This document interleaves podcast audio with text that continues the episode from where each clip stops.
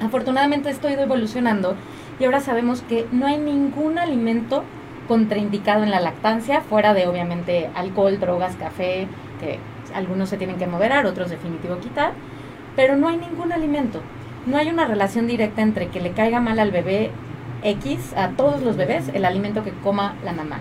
Algunos niños se distienden o les cae mal un alimento específico que la mamá identifica y entonces la mamá decide retirar ese alimento de su dieta. Pero no, no hay ningún alimento prohibido por o sea, es mentira eso de que eh, el niño está irritado porque la mamá comió picante. Exacto, son mitos. son mitos. Son mitos. que cada, cada país, cada cultura tiene, que son retos convencer a la mamá no es tan difícil convencer a la, a a la abuela, a la tía, a la vecina, a la que se mete. Eso es lo complicado porque... A la que se mete. Sí, es que el tema es... Entonces, la idea de tener asesoras de lactancia en diferentes instituciones, en medicina privada, eso, es poder ayudar a la mamá, ¿no? El doctor Canales y su equipo de especialistas en Salud para Todos, en donde tu salud es nuestra prioridad. Comenzamos. ¿Qué tal? Muy buenos días aquí en el programa Salud para Todos, radio online, en vivo desde el Centro de Investigación y Desarrollo, profesor doctor Alfonso Álvarez Bravo del Hospital Español de México.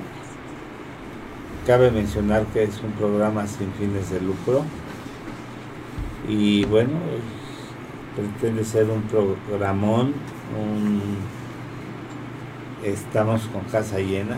Bienvenidos todas. Gracias.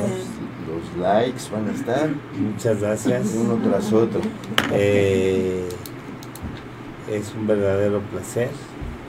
Quiero presentar a mis compañeros de conducción, al maestro, profesor investigador, maestro en ciencias y perito en la materia, el doctor Jaime Kleiman, que es ginecobstetra y vende globos los domingos también.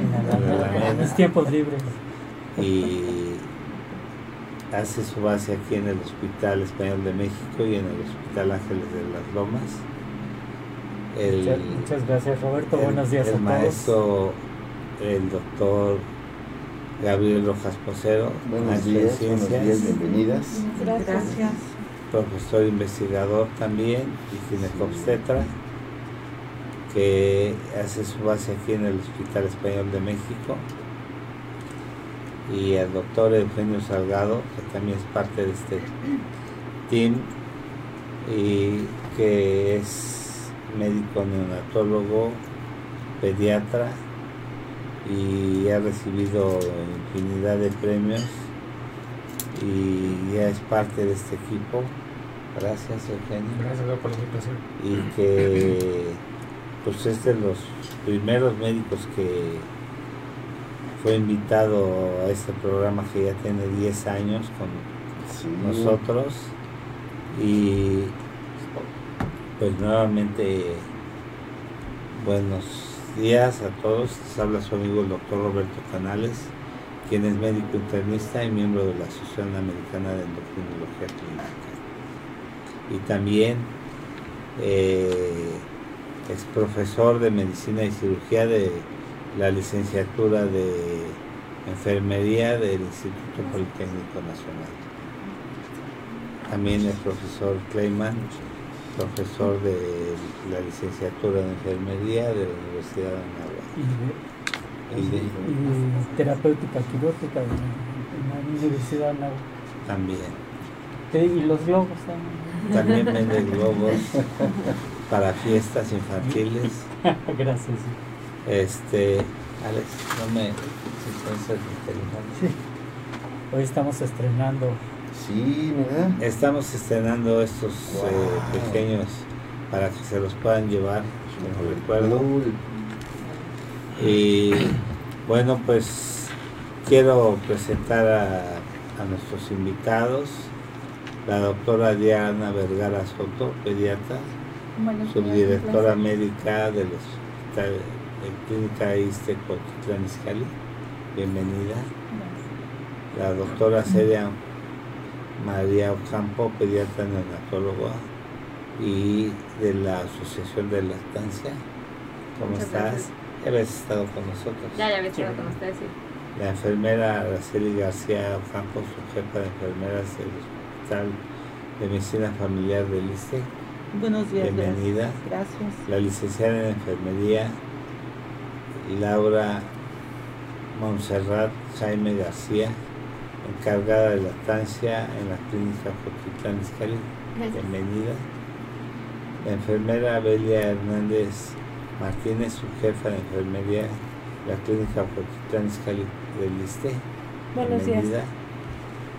A la doctora María Teresa Braña, que ya habías estado con También, nosotros también. también. Pero estaba Luis. embarazada cuando vine con ustedes. Sí, ¿qué Sí. fue? Niña, ya tiene un año. Ya hace mucho que no me invitaban. Ya te en venir. Exacto. Pediatra reumatóloga, consejera en lactancia por ACLAN. ¿Qué es ACLAN? Es una sociedad de la lactancia materna en México eh, que valida a muchas de las consejeras que nos hemos ido preparando. Excelente. Y también dice ICOA Nutrición. Sí, que es el Instituto eh, Nacional de Nutrición que también da los diplomados para lactancia. Decidí ver- buscar en varias para tener todas las herramientas posibles. Muchas gracias, Tere. Y a la doctora Ana, eh, Ana Paulina Sarco González, ¿ya habías estado también? No me había nosotros? tocado.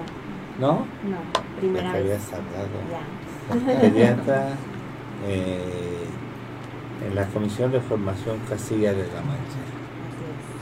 Que esta comisión Castilla de la Mancha, ¿cuál es su Es, función? es española, lo hacen todo en línea, es una asociación que tienen para formación de, de asesoras de lactancia y tienen educación continua. Para las que ya somos asesoras de lactancia, tienen varios diplomados y maestrías en diferentes áreas.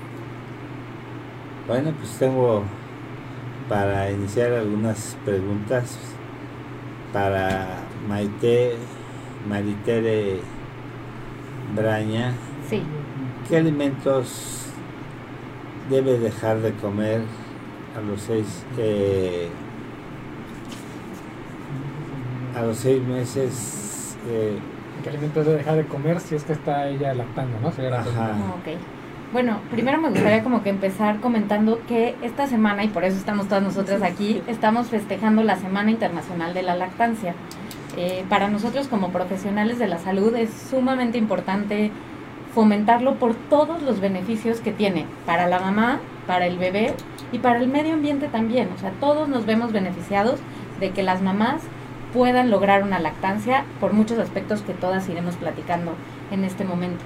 Entonces, para nosotros esta semana estar aquí significa muchísimo y esperemos poder transmitirles y apoyarlos en el proceso y si alguien está dudando si dejar o no su lactancia, que lo que hoy vamos a platicar aquí pueda, pueda darles herramientas o que sepan que aquí estamos muchas que podemos ayudar, porque esto se trata de hacer tribu entre nosotras.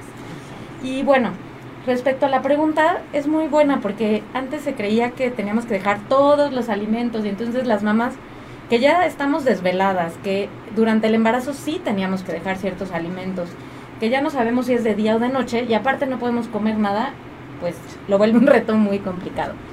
Afortunadamente esto ha ido evolucionando y ahora sabemos que no hay ningún alimento contraindicado en la lactancia, fuera de obviamente alcohol, drogas, café, que algunos se tienen que moderar, otros definitivo quitar, pero no hay ningún alimento.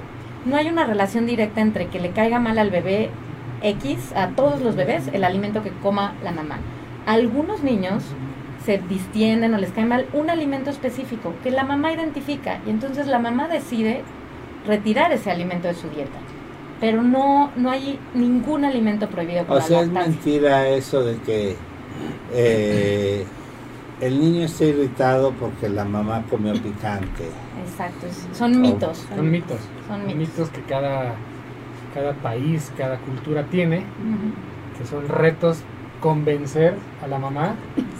No es tan difícil convencer a la, a a la abuela, a la tía, a la vecina, a la que se mete. Ese es lo complicado porque... A la que se mete. Sí, es que el tema es...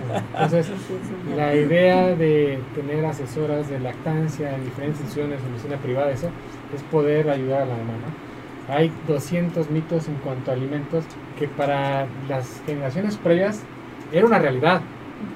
Para esta generación de médicos en formación, jóvenes, todo, ya son mitos, ya, ya, es historia. O, que se tiene que echar su pulquito, Igual, su ese, o la cerveza, poquita en la cáscara las uvas, o las semillas a la calabaza, y hay 200 cosas. Y ahí partimos también creo que un punto bien importante, que es que nosotros venimos a hablar de la importancia de la lactancia, de lo bueno que es, pero también está la otra parte, que es la importancia de que alguien te acompañe en este proceso. ¿Por qué?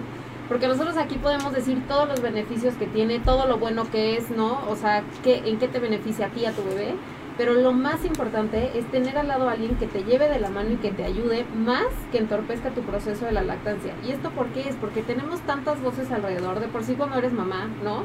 Tienes tantos de ponle el hilo rojo, no, no se lo pongas, ponle el fajero, no, no se lo pongas, ponle no sé qué. Y el tema de la lactancia de verdad es un tema que creo que estamos acostumbrados a verlo como que se va a dar natural. Yo siempre le digo a, los, a las mamás, no es algo que cuando nace el bebé te lo pegas y todo es hermoso y así, ¿no? O sea, conlleva un proceso que parece como un entrenamiento, ¿no? O sea, tanto para la mamá como para el bebé. Entonces, el hecho de nosotros tener una tribu alrededor, ¿no? De las mamás es algo que necesitamos para que la mamá pueda favorecer su lactancia. Entonces creo que uno no puede existir sin lo otro. Una lactancia exitosa no puede existir sin un equipo alrededor, ¿no? Pero un equipo que tenga una información verdadera, que te, que te lleve de la mano, pero que realmente te, te, o sea, te agregue, ¿no? Te sume, más que te reste del otro lado. Exactamente. Yo recuerdo que ese tema justamente de alumbramiento por perio y lactancia di una plática en los cursos de psicoprofiláctico hace mucho tiempo. Y les decía a las pacientes, a las mujeres que, estaban ahí, que lo mejor de la lactancia materna, lo mejor de lactar es el envase. Y todo el mundo se quedó así, ¿no? Como que el envase. Pues es lo mejor. No tiene que este, que calentarse, no tienen que hervir los, los, chupones, prepararlo. El, el, marido no tiene que levantarse en la madrugada. Digo, tiene sus beneficios. y, no tiene costo, que es algo bien importante. Que no tiene costo, ni, ni las mejores leches en polvo tienen todos los atributos que ahorita van a nombrar todos ustedes que tienen las leches. Este, Esta es la importancia, ¿no? Tener un equipo claro. con una asesoría basada en evidencia, primero. Así es. Y el servicio que se ofrece tiene que ser un servicio pues, profesional y cálido, porque tenemos a veces mucha información donde la mamá está así bajo una estructura muy militarizada de qué es lo que tiene que hacer y yo creo que esto ya no es así. Eso genera mucho estrés también y mucha presión claro. para la mamá. Y sigue siendo el mejor regalo de la vida la lactancia. Claro. Totalmente. Para la mamá para, y para el bebé, para ambos. Seguramente las mamás que nos escuchan están diciendo, sí, creo que necesito el acompañamiento. Creo que es importante que sepan que en cualquier clínica hay acompañamiento. En toda la medicina institucional a nivel de IMSS, a nivel de ISTE, a nivel de salubridad, hay módulos de lactancia. Las mamás que están dispuestas a emprender esto pueden acercarse al equipo, aunque sean derechohabientes, aunque no sean derechohabientes. Públicas y privadas. Públicas y privadas. Perfecto. Puede acudir a un módulo de lactancia de ISTE una mamá que no tiene seguridad social, sí, y se le va a atender, se le va a explicar, se le va a acompañar. Pueden acudir a cualquier módulo de lactancia y estamos abiertos para atenderlas, para aclarar sus dudas. Hay grupos de lactancia que a, veces lo que decíamos, hacer tribu, o sea, yo puedo decir mi inquietud, me pasó esto, sentí esto, y una mamá que ya superó esa parte, voy a escuchar su testimonio, me va a dar tranquilidad y puedo continuar la lactancia.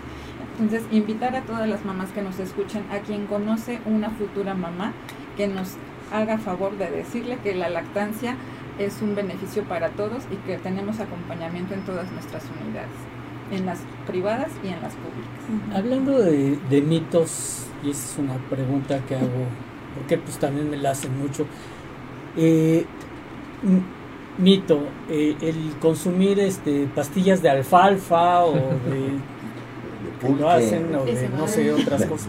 De hecho, de hecho la metoclopramida, que es un medicamento que, utilizamos para para, para el regurgitaciones y cosas así, también se utiliza, pero ¿qué recomiendan ustedes para una mayor la mejor y mayor lactancia porque hay hay pacientes que se quejan de, que pues es que no me sale es que el, el bebé por, por, más que succiona y no lo puedo a los tres minutos se duerme o empieza a llorar o, o, o, de plano este pues bota la toalla a la paciente ¿qué es lo que recomendarían? no sé yo lo que, que diría ahí es que esto es literal oferta-demanda le tienes que mandar todo el centro que regula que el pecho produzca leche, está en el cerebro. Entonces le tienes que mandar la señal de necesito producir más. ¿Y cómo hace esto? ¿Cómo se hace esto? Vaciando el pecho. Se quita el factor inhibidor de la lactancia, que es una hormona que está ahí como pegadita mientras hay leche. Se vacía el pecho, se va ese factor inhibidor y todas las hormonas van hacia el cerebro a decir, produce leche.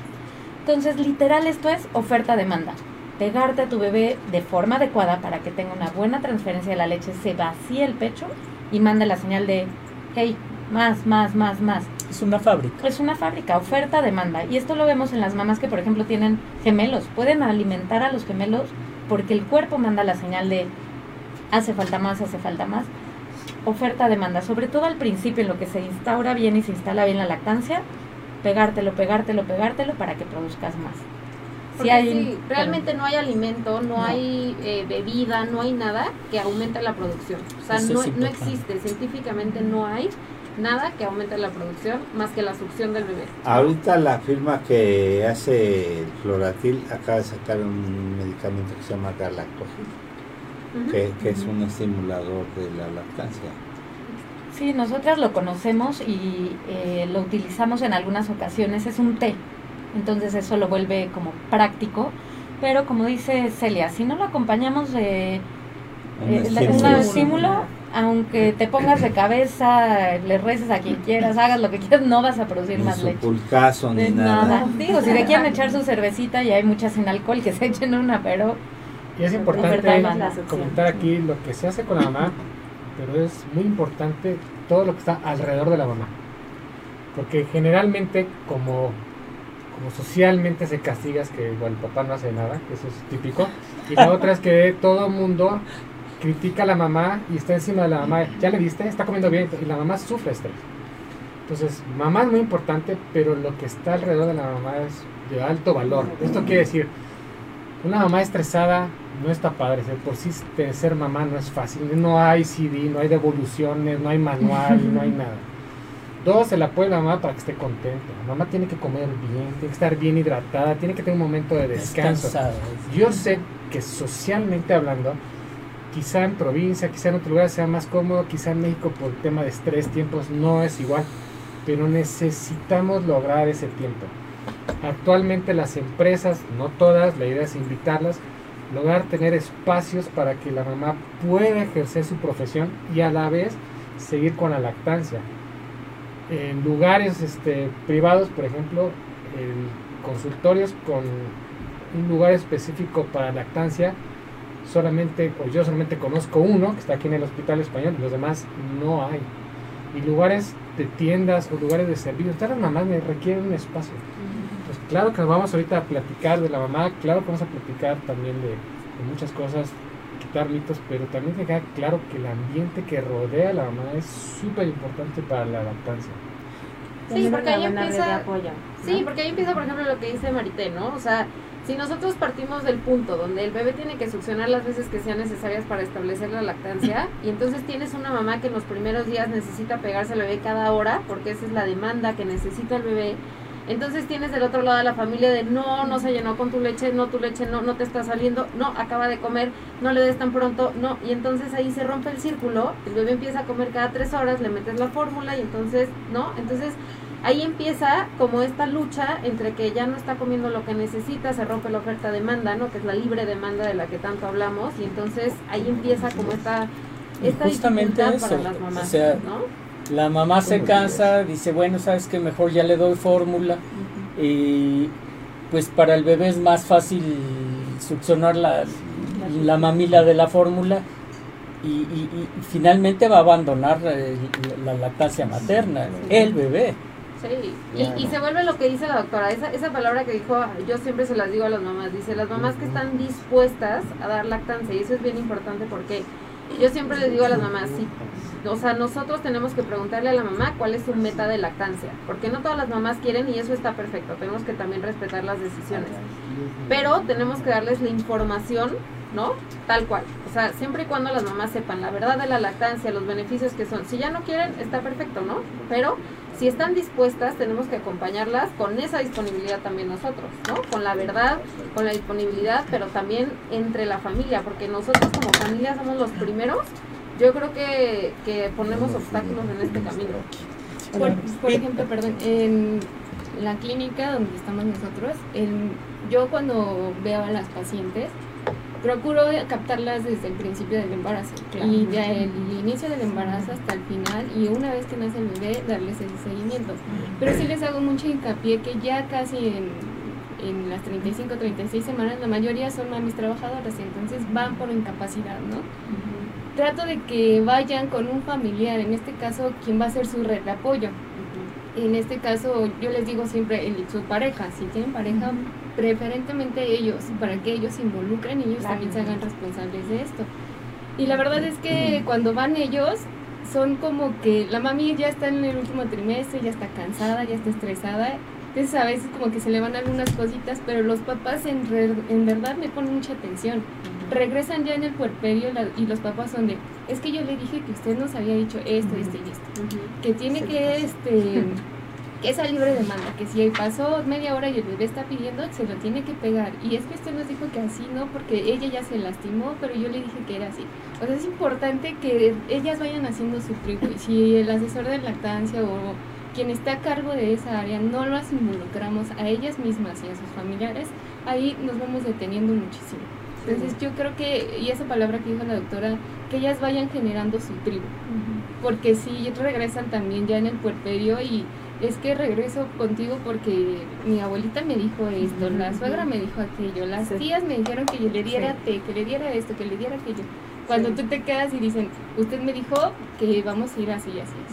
Entonces es muy importante, yo creo que desde el inicio del embarazo hasta que nace el bebé, estar con ellas. Claro. Y hay algunas empresas que también están dándole incapacidad al papá Sí, la lactancia. Realmente son pocas, pero yo creo que se debería de promover ese... Eh, pues ya está legislado, ¿no? Se pues debe de haber... No sé, todavía, hasta donde ellos... Creo que era un proyecto. De, este hay un proyecto. Sí, pero todavía tal, ¿no? Hay, hay, un... Hasta yo alcancé a escuchar, hay una iniciativa. una iniciativa. Para este tema. Pero yo aquí abro un poco la, la pregunta a la mesa y... ¿Qué tanto ahí les va la, pregunta. ¿Qué tanto consideran que valdría la pena que el equipo de lactancia entrara cuando el servicio de ginecología detecta embarazos? Porque no se hace, ¿eh? No se hace. O sea, no. Nosotros en la clínica de lactancia tenemos un taller en preparación. Y este taller en preparación implica a la mamá y a su red de apoyo, quien ella decida estar.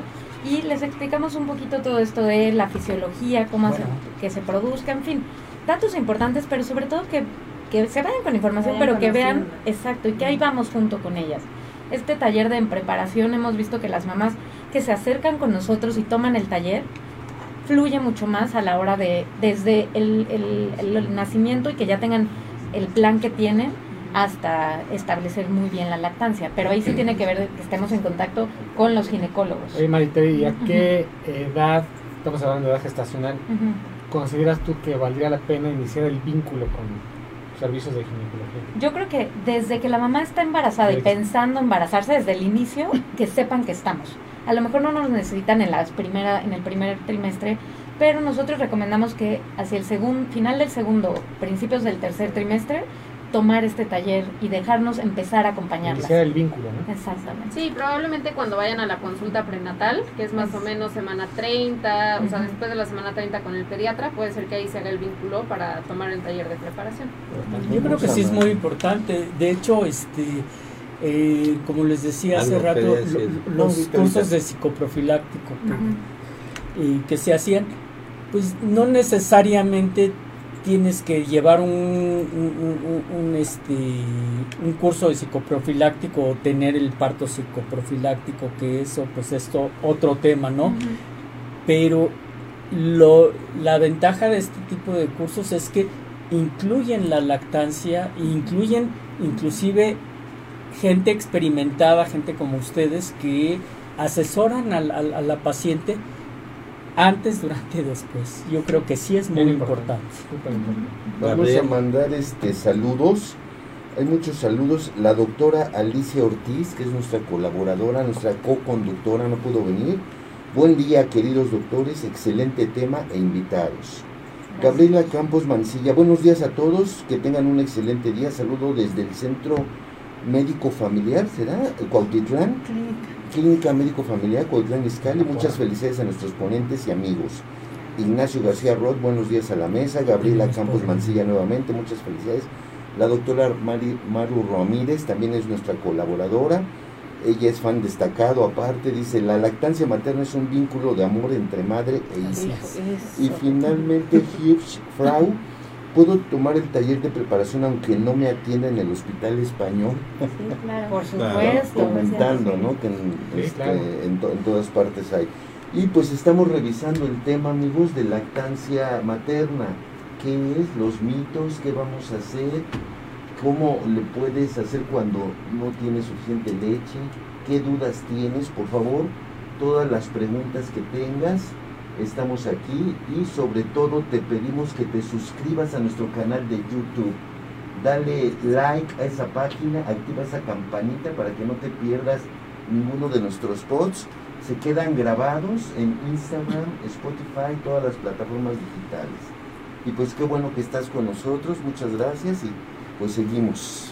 Gracias. Este, tomando un poquito la pregunta que llama la atención es, estos talleres que ustedes ofrecen, ¿tienen que ser presenciales o ustedes dan la opción de hacerlo? El taller en preparación, justo eh, damos la opción de hacerlo a distancia. Tenemos ya toda la presentación para poder transmitirlo a distancia, porque es un momento en el que los papás están en miles de cosas. Tienes que preparar muchas cosas, a veces las mamás ya cansadas. Y la parte práctica, cuando necesitamos ya tener al bebé, es cuando ya está el bebé. Entonces, sin ningún problema, el taller en preparación podemos darlo de enviar remoto. No importa que el cuate no viva en, ni en la, Ciudad de México, ni nada. Sobre todo porque se conectan con su red de apoyo. Entonces, a veces conectamos más de una computadora y se conectan las tías, la hermana y la mamá, obviamente, con, con su pareja o la mamá solita. Es un taller familiar. Interesante. Que nos encanta, ¿eh? Lo hicimos con mucho cariño. Sí. Esta tiene una pregunta para las licenciadas en enfermería, dice que es su primer bebé y cómo le hace para ofrecer el pecho al bebé. Digo, parece una pregunta tan burda, ¿no? Pero son primera, primer bebé y cómo le hace. Eh, se supone que la primera hora, la llamada hora dorada, es primordial porque es el vínculo que existe de la madre con su recién nacido desde la sala de expulsión o de la sala de, de partos.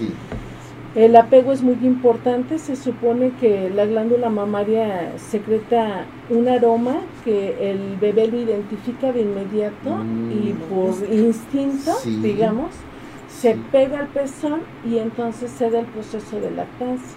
Ah, ok. Esta hora dorada es de cuando nace la siguiente la primera hora. Ah, ok, ok. Es cuando se tiene que el vincular piel con piel, como decimos, el recién nacido eh, en el pecho de la mamá. Y también lo que se puede hacer es tomar el pezón, la glándula mamaria, el pezón y estimular la boquita del, recién nacido. Ah, Al momento en que el niño sienta que tiene ahí, él va a abrir la boca y va a buscar el pezón. De aquí soy, de aquí soy. De aquí soy, esto es lo que me gusta, es lo, que quiero. Para esto nací. Exactamente. Además de, de lo, el aporte de la primera leche, ¿no? El calor, todo lo que le, le transmite la madre al pequeño, todos los nutrientes. Y esto puede ser ya sea parto o cesárea. No importa si es cesárea, también se puede dar una hora dorada, de todos modos, y también podemos intentar darle pecho al bebé en este tiempo. No importa que haya sido cesárea. Excelente. Siempre y cuando los ginecólogos nos ven. No, yo creo que es muy importante, inclusive eh, el, el hecho de que el bebé succione hace que haya una secreción de oxitocina y esta oxitocina lo que hace es que contrae, contrae la, la, matriz, evita que haya un sangrado después del parto y a nosotros como ginecólogos nos encanta que haya menos sangrado. Pero es importante abrir un poco la mesa que la, esta hora dorada no es estricta. Hay mamás que por alguna razón durante el parto, la primera hora puede haber algún movimiento. Entonces no, tampoco no podemos generar una idea de que si eso es en la primera hora esto ya, no funcionó. ya valió. Que sepan que claro que la idea es hacerlo, pero si la mamá, por, algún tema, no importa la razón, un par de horas después lo hace, es igual de efectivo y ah, igual de bueno, y el vínculo no se afecta, no se altera, porque luego si generamos una idea y la gente se queda podemos confundir también. Sí, sí, tiene razón. De, de hecho, la lactancia es, es lo, lo, el vínculo que siempre se produce, ¿no? El recién nacido en el pecho de la mamá, sintiendo su aroma, sintiendo el latir de su corazón, y es donde se va generando todavía más grande el vínculo. Se recomienda que sea inmediatamente después de nacer, pero usted tiene mucha razón, si por alguna razón no sucede, tenemos todo el tiempo. que no se quede con la idea. tenemos, todo el tiempo para ir aumentando ese vínculo. Además, esa primera hora es este, importante por el calostro, ¿no? Que el calostro ayuda también a que, a que el bebé, eh, tú mejor que yo lo sabes, eh, elimine el meconio, que es las primeras evacuaciones del bebé. La liberación de oxitocina, ¿no? Y la liberación, exactamente. Ya, este, ya, se repitió una pregunta varias veces, vamos a hacerla, una de ellas fue de Angélica Narváez. ¿Cuánto tiempo es lo ideal dar la lactancia? da mucha... A libre demanda hasta que la mamá y el bebé quieran. Bueno, ahora la OMS eh, recomienda que sea hasta los dos años. Dos años, Seis, meses, seis meses lactancia exclusiva y después hasta mínimo los dos años. Ah, complementarios. Con, alimentos complementarios. Sí, sí, sí. Que, ahora de crecer el bebé de adentro, ¿no? Porque esté, ¿no? se puede y el cuerpo está hecho para dar vida, entonces a seguir alimentando y formando otra vida. ¿Y si la cirugía estética afecta a la lactancia?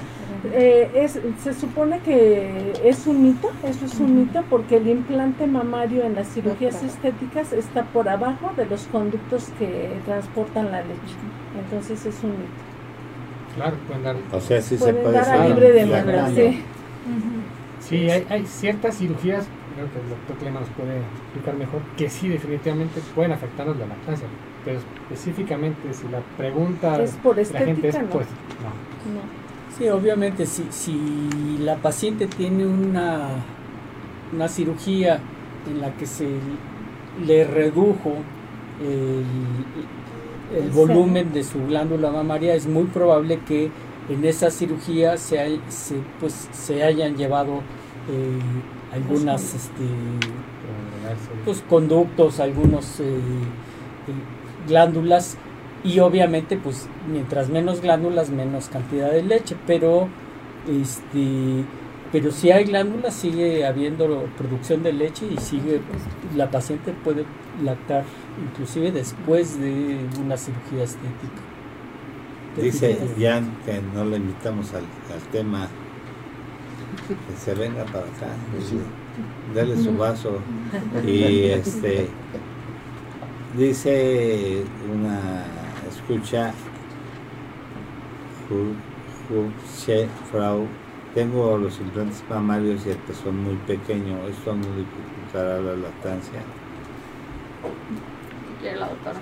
No, realmente la lactancia, las mamas pueden ser pequeñas y van a producir leche. El pezón puede estar pequeño, invertido, plano y hay muchas técnicas para hacer que este pezoncito sea perfectamente funcional. Es muy importante que nos acerquemos. Podemos tal vez tener la plática en línea, es otra herramienta. Podemos tener una plática en línea, pero cuando la persona viene y la revisamos y le decimos, mira, este pezoncito está plano, pero si haces este tipo de ejercicios y lo hacemos ahí con ella y ella ve que eso pasa, entonces es cuando la presencialidad nos transforma el taller y lo hace para que sea funcional. No tiene ningún problema que se acerque con algún asesor en el medio institucional, en el medio privado y le vamos a ayudar, le vamos a dar las técnicas con pezonera puede ser, pero no la necesita si aprendemos a hacer los ejercicios, no necesitará la pezonera y puede lactar sin ningún problema. Perfecto. Acá hay otras preguntas para la doctora Pau. ¿Qué beneficios tenemos las mamás al dar seno materno? Uy, muchísimos.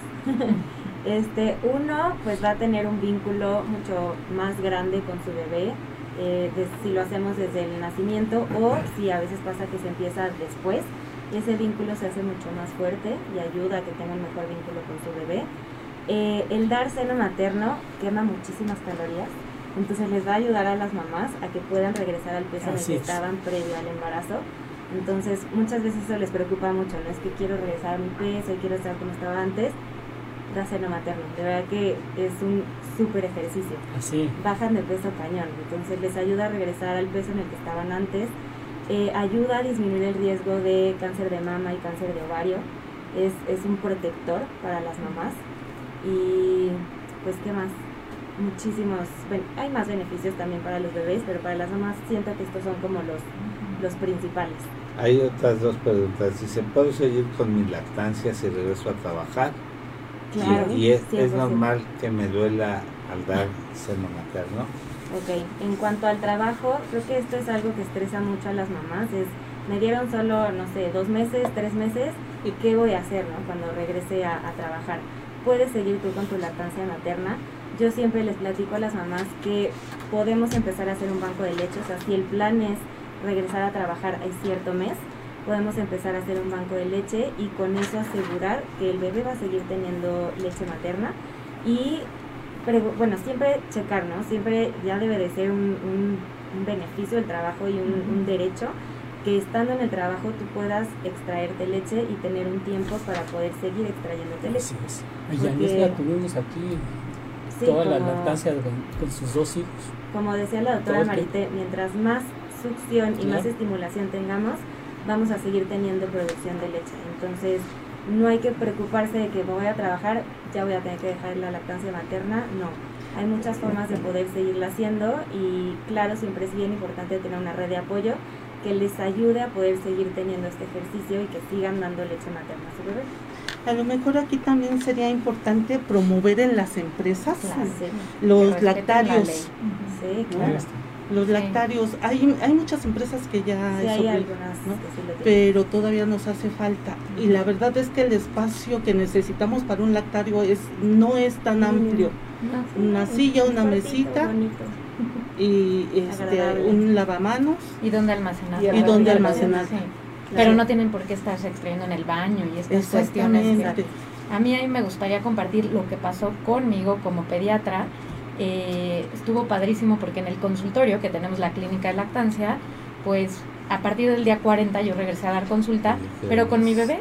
Entonces, entre consultas yo podía darle pecho a mi niña sin ningún problema y eso eh, permitió que mi lactancia pudiera eh, durar mucho más. Claro que ayuda el que es un consultorio pediátrico, entonces hay niños llorando, o sea, no era, mi niña era uno más de todos los niños que hay allí, pero el, hecho de que mis socios, que la mayoría son hombres, entre ellos el doctor Eugenio, permitieran esto, abrió muchísimo, yo estaba con una angustia, ¿qué voy a hacer? ¿Cómo le voy a dar leche? Y, entonces, unos meses mi hija fue conmigo al consultorio.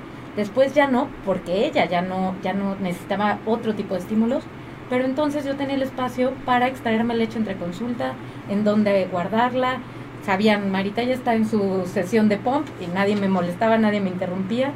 Y eso me permitió vivir mi lactancia con mucho menos angustia y frustración de dejar a mi hija ir a trabajar, porque eso como mamá siempre lo vamos a tener, ¿no? Hay un poco de culpa, pero me ayudó a que mi lactancia durara y eso es lo que ahora nosotras queremos y seguramente ustedes también promover y transmitir y fomentar en nuestro trabajo, que pues, es un consultorio pediátrico, pero en todos los trabajos. Exactamente. Ojalá y lo tomen mucho en cuenta porque eh, si batallamos como mujeres lactando, batallamos mucho. Usted acaba de, mencionar, no es digno estarnos en el baño extrayendo, la, leche. Ni es la, zona de mejor higiene. Exactamente. Si alguien desea más café, este, Alex está aquí. Y las empresas también tienen que ser Hay que darle a, prudentes en los horarios. Sai su taza y a, y a Nin y a no puedes favorecer la lactancia con una mamá en una empresa que tiene un horario clavado que no le permite, como decía la otra doña, de no me estoy yendo, o sea, no, no, me, no me estoy desentando. Voy a hacer una 25 minutos de lactancia en un lugar digno, limpio, iluminado, cómodo. propio, ¿no? Donde no haya el compañero incómodo de la oficina. Eso es importantísimo. Claro. Y yo creo que eso se tiene que favorecer, no México, ¿eh? Están preguntando por el doctor Marco Antonio, ¿dónde anda? Que por qué no vino. Nunca viene, pero bueno. pero mandó a su super equipo, le mandamos saludos. sí, lo mandamos saludos. Hay otra pregunta que también se está repitiendo mucho. Mira, dice, mi bebé, por más que me lo pego, no quiere tomar mi leche y no sé si es porque tiene mal sabor o algo estoy haciendo mal. ¿Ahí qué puedo hacer y qué me recomiendan? Insistir. Esa es la pregunta y varios pacientes lo están haciendo. Insistir, persistir, y no desistir, ¿no? Este, aquí yo creo que influye mucho los mitos que existen, la gente que le rodea, que seguramente le están comentando que su leche puede tener mal sabor, puede no ser de calidad, pero a lo mejor aquí lo único que está incluyendo es que la técnica no es la adecuada en la que le está ofreciendo el seno materno y que el bebé no alcanza a succionar, no alcanza a tomar el pezón y por consiguiente pues no satisface su necesidad de hambre. Sí, yo creo que es importante, inclusive nosotros como ginecólogos cuando pasamos visita a la paciente que acaba de tener a su bebé y está en, en su cuarto, en puerperio, hemos visto a las pacientes así, con un sí, sí, sí. forzadas. Y digo, a ver, espérame. El día, a las tres horas vas a tener un dolor aquí y no vas a poder brindarle a tu bebé lo que la leche y, no vas a tener una buena lactancia. Y otra cosa muy importante, hemos visto que la carita del bebé totalmente pegada y, no puede respirar. no, el bebé o respira o come. Exacto y prefieres respirar porque es más vital respirar que comer. Entonces, yo creo que es cuestión de técnica. Yo este, sí me tomo el tiempo a veces con, con las pacientes de, decir, bueno, quítale, quítale tu, tu, pecho al bebé de la nariz, que respire y, y, y, y que siga lactando. Y como por arte de magia, sucede, sucede que, que les va mejor. Y, y, lo que decíamos, ¿no? O sea, una posición relajada, o sea, con, con, el bebé, este, hay inclusive este, almohadas especiales para lactar.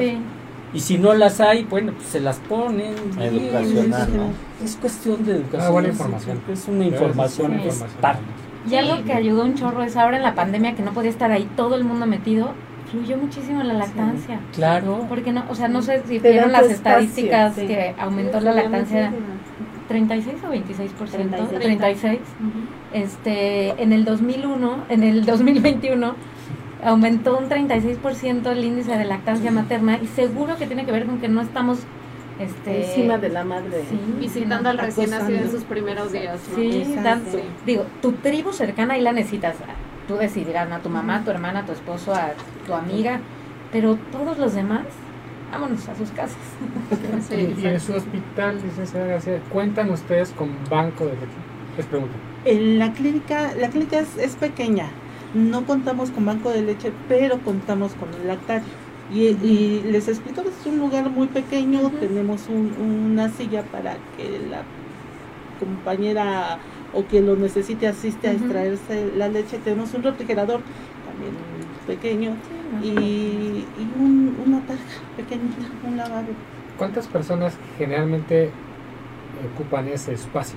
Mire, el, año pasado tuvimos una compañera médico que era la que lo, lo, ocupaba con más frecuencias. Todos los días ella iba y, lo ocupaba y lo ofrecemos también a las personas, a los usuarios que acuden y que necesitan lactar, les ofrecemos el, el espacio.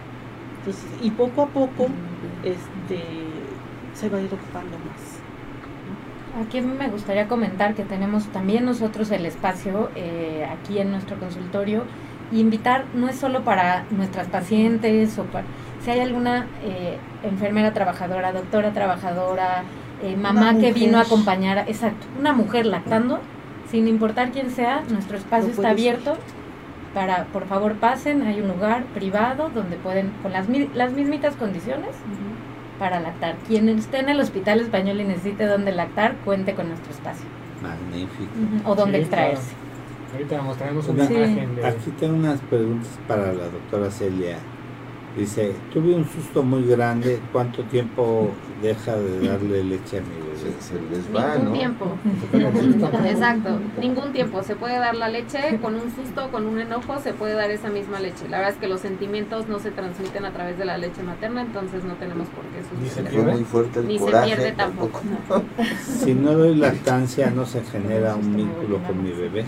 Eso también es bien importante y la, la, realidad es que no, el vínculo nosotros lo podemos generar por muchos medios.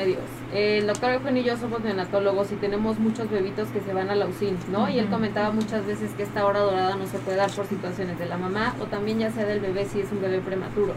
Entonces lo que hacemos aquí es que nosotros intentamos a través del tiempo que los bebitos, porque muchos bebitos están muchos días, por ejemplo, comiendo por sonda eh, o, o no pueden estar siendo cargados por la mamá, ¿no? En los primeros días de vida y ahí no pasa nada, o sea, el vínculo lo podemos ir generando poco a poco después. Introducimos la leche materna en cuanto se pueda, pero no tiene nada que ver el vínculo que se genera entre la mamá y el bebé y en que solo ese vínculo pueda ser a través de la lactancia. Entonces, esto es bien importante. Por supuesto que lo podemos establecer de esta forma, a lo mejor ¿no? Eh, o sea, a través de la lactancia, por supuesto, pero también se puede hacer de otras formas. O sea, no esa fuerza en la hora dorada, no esa fuerza si das lactancia directa, ¿no?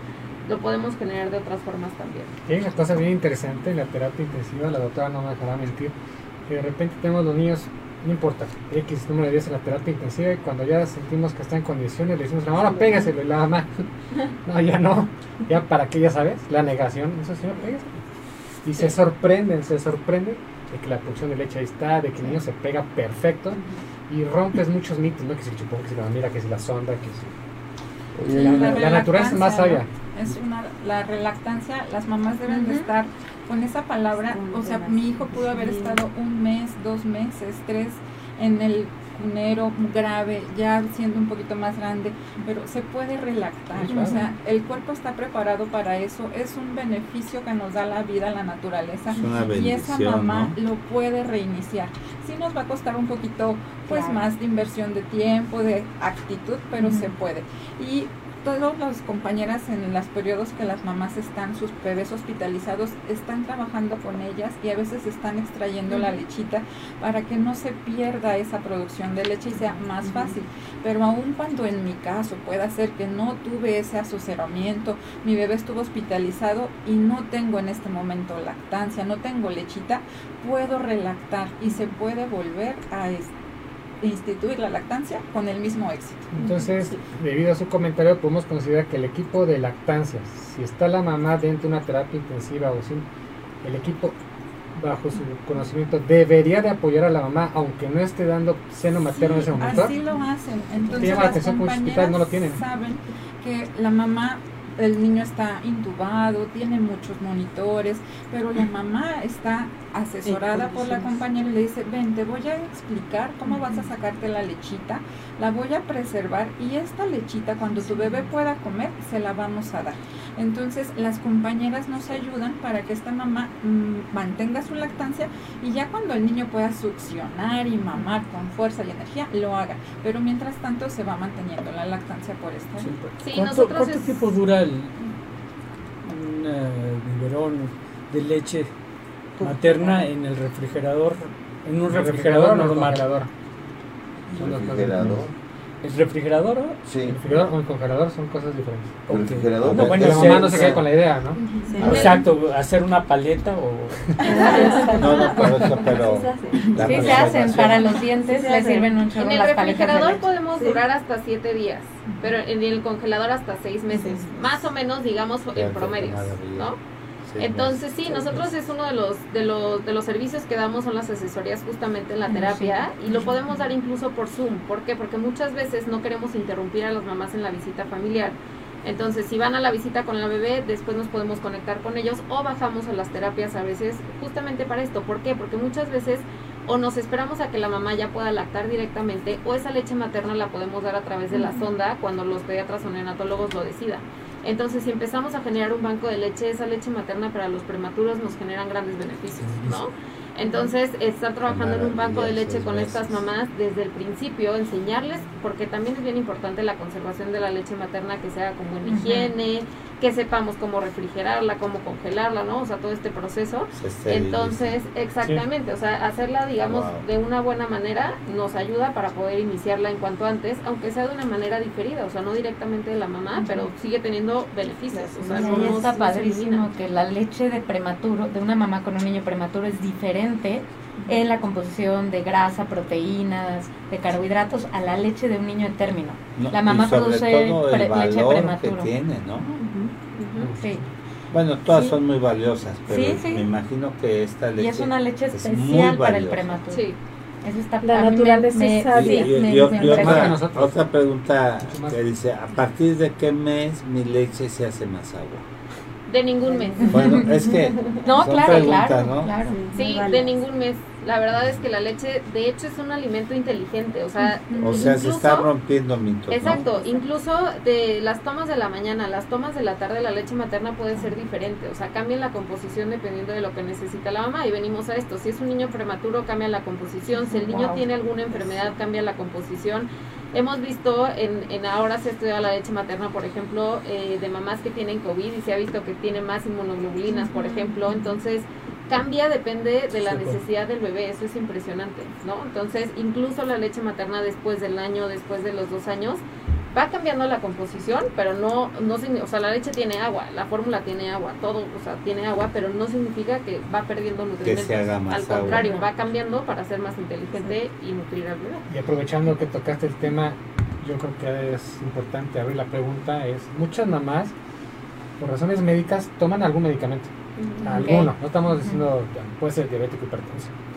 La pregunta es, ¿ustedes qué información, qué comparten a una mamá que está tomando medicamentos? Porque la mayoría de la gente cree que tiene que suspender la lactancia. Y hay medicamentos que no se pueden suspender por el bienestar de la madre, ¿no? La gran mayoría de los medicamentos son compatibles con la lactancia, son contados los que no. Y no solo depende del medicamento, depende de qué tanto se una proteínas a este medicamento, de qué tanto se excrete, de qué tanta concentración eh, logra en plasma, en fin, son muchos factores. Yo lo que les digo es acérquense a nosotras para que podamos decirles, este sí o este a lo mejor solamente hay que modificar el intervalo, un poco la dosis, para que sea viable. información, ¿eh? estás dando una información muy, muy valiosa, porque muchas, muchos médicos dicen, no puede seguir dándole alimento a su bebé sin saber. Que, hay un marco de, medicamentos permitidos por la OMS eh, de seguridad y que la gente no sabe, o los médicos no saben. Sí, y como dice Marita, es la gran mayoría. A mí me gustaría dejarles una página donde pueden meterse a ver los medicamentos es una página que es accesible para todos. Acérquense a nosotros, pero de todos modos, porque de verdad muchas lactancias se suspenden por esto, por lo menos algunos días. Entonces, tú suspendes la lactancia tres o cuatro días, eliminamos el estímulo y luego es un poco más difícil regresar. Entonces, pueden visitar una página que se llama e-lactancia.org esta página está disponible y ahí pueden buscar no solo medicamentos, sino sustancias también. Si nosotros nos metemos y ponemos, por ejemplo, café, ponemos orégano, ponemos cosas así, eh, te aparece ahí qué riesgo tiene para la lactancia. Entonces, con esto la mamá puede tener más seguridad de que si el, el médico le deja algún medicamento, puede tener más seguridad de no suspender la lactancia. Guión bajo, ¿verdad? Guión, guion, guion medio. Ah, guion medio. E guion medio lactancia.org. Muy bien. Y, yo creo que, o sea, estamos hablando de medicamentos que pueden ser contraindicados, pero hablando de los medicamentos que se deben inclusive de, de dar, este, yo recomiendo ampliamente durante el embarazo y más los últimos meses incrementar los medicamentos o las vitaminas que tienen DHA y omega 3 que le van a servir a la paciente durante la lactancia, ¿no? estos este, ácidos grasos que son esenciales, o sea, la paciente no los puede, ni, ni, el hígado del bebé los puede procesar eh, eh, por por el alimento, o sea, comiendo hígado o comiendo plantitas o comiendo lo que sea.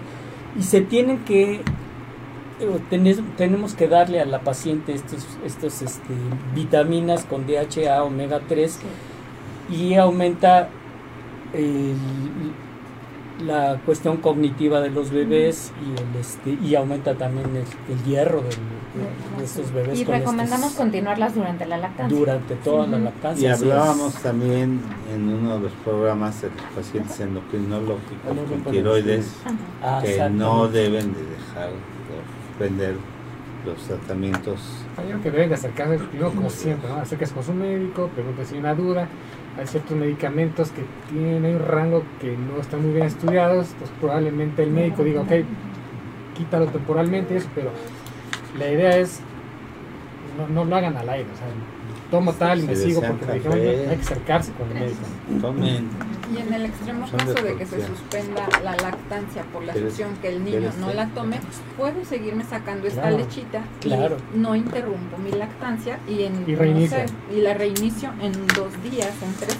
Pero el objetivo es que no se interrumpa la lactancia, aún con medicamentos que estén contraindicados, la lactancia que no se interrumpa. Sigo sacándome la leche para que después la vuelva a incorporar. Creo que ahí podemos mostrar las imágenes. Sí, algunas otras. que vean, que les comente ellas. Pues esa es nuestra lactario, salón de lactaria, de, salón de lactancia de la clínica de lactancia de unidad de pediatría. También es un espacio muy pequeño, acogedor. Tenemos ahí el espacio para poder revisar a los niños si tienen alguna condición en la boquita, frenillo o algo que esté limitando la lactancia. Y bueno, algunos aditamentos que, que podemos usar para explicar a las mamás o pads, extractores. Pero realmente pues la silla, la lámpara, lavarse manos, este, no, no, no se necesita mucho más. Es un espacio pequeño que está este, adecuado. Por ahí tenemos un videito. Eh, hacemos unas preguntitas, ¿les parece bien? ¿Hay alguna circunstancia o motivo que se, eh, para que no se le dé leche al bebé, ya sea por enfermedad o alguna anomalía? Pues hay enfermedades como el VIH cuando no tiene tratamiento, que es un virus que sí se transmite a través de la leche materna. Algunos medicamentos que se utilizan para la tuberculosis pueden no darse durante la lactancia y también podemos tener alguna enfermedad metabólica que es muy rara, que se llama galactosemia, que tampoco podríamos dar lactancia, pero son casos muy pequeños, muy, muy pequeños. Entonces, una mamá que ha ido a su control prenatal, su médico que lleva el control prenatal va a asegurarse de que eso no pase y ella pueda dar una lactancia. Sí, totalmente de acuerdo. Nada que agregar. Si soy primeriza, ¿hay algún curso para saber cómo amamantar correctamente? Pues normalmente los eh, van preparando y, y, diciéndole a las mamás cómo preparar el pezón. Eso es lo ideal. Eso es, lo ideal, pero sí. Y, y, y, si nos asesoramos con un grupo como este, por supuesto que vamos a tener sí, podemos ir de la mano con el curso de preparación de, lactancia y entonces ya digamos que unimos el equipo. Podemos dejar ahí la información para que, Excelente. la señora Tania pueda tomar el dato. Los, los sustos de enojos cortan la leche y los corajes. ¿Cómo se recupera? Ya creo que eso ya, Celia contestó. Que Ajá. Ah, no, es que ella acaba de prender, se acaba ah, de conectar, perdón, perdón. entonces no escuchó. Ah, sí, no, no cortan la leche. No, nada. Sí, no, cortan y la cambian. Si mi hija me lastima mucho a la amamantar, ¿qué me recomiendan hacer? Pues aquí, sí, aquí es algo muy frecuente, muy, muy, muy frecuente. Esa es una de las causas de abandono de lactancia importante. Y aquí tenemos que hacer dos cosas principales. Uno, ayudar a que la mamá se cure, porque la verdad es que sí se vuelve una tortura dar pecho de esa manera. O sea, una tortura, las mamás lloran, sufren cada que tienen que hacerlo. Entonces tenemos que ayudar. Hay algunas pomadas, alguna forma de ayudar a curar a la mamá. Pero lo segundo y más importante es corregir el agarre. Y eso porque es la, se está lastimando porque nosotros la lactancia tenemos que agarrar no solo el pezón sino la areola. Si el bebito agarra solo el pezón con el paladar duro, está lastimando cada vez que, toma leche. Entonces, si nosotros no corregimos el agarre, o sea, desde el fondo del problema, entonces no vamos a lograr que la mamá se cure. Entonces, ella sí le sugiero acercarse con cualquiera de nosotras para una asesoría presencial para que podamos ayudarle de una, de una mejor manera. ¿Cómo se puede estimular los senos para prepararlos a la lactancia y alguna manera de hacerlo? Sí, con masajes. Este, todo va incluido en, el, en la preparación con las mamis. Masajes que se tienen que dar previamente. Y pueden apoyarse también de fomentos de agua tibia para que ayude a bajar un poquito más la leche. la formación del pezón, eso sí es bien importante. Darle forma al, al pezón con ejercicios para que para facilitar que el bebé pueda pueda tomarlo bien y poder succionar de manera adecuada y evitar las lesiones en las glándulas de las mamás. Yo creo que algo básico es este el aseo antes y después de, de, lactar, porque antes para que el bebé no, no succione eh, alguna bacteria que tenga la mamá eh, en el pezón, en la piel, y después porque el bebé también ya tiene bacterias en su, en su boquita que pueden colonizar este, la piel de la mamá y estas pueden ocasionar después este, grietas en, el pezón. Entonces sí es importante. Algo importante de la lactancia es que, no me dejan mentir, que las mamis a veces dicen, la, es que si yo doy lactancia me va a doler. No, la lactancia no duele. si tienen una mala técnica, sí va a doler, pero hay que corregirlo para llegar a alguna complicación que son las grietas y es cuando abandonan la, la lactancia. También viene la otra parte que están los familiares o alguien que cercano de ella, no, dale pecho y dale pecho y ella no tiene una buena técnica y aún así sangrando los pezones le sigue dando pecho, pues, pues no. Pero las mamás, ¿qué tal, no? Si las ves llorando, sufriendo, mordiendo una almohada, pero no, pero no, lo dejan, porque esta necesidad de darle todo a tu hijo no tiene que doler, tienen que disfrutarlo.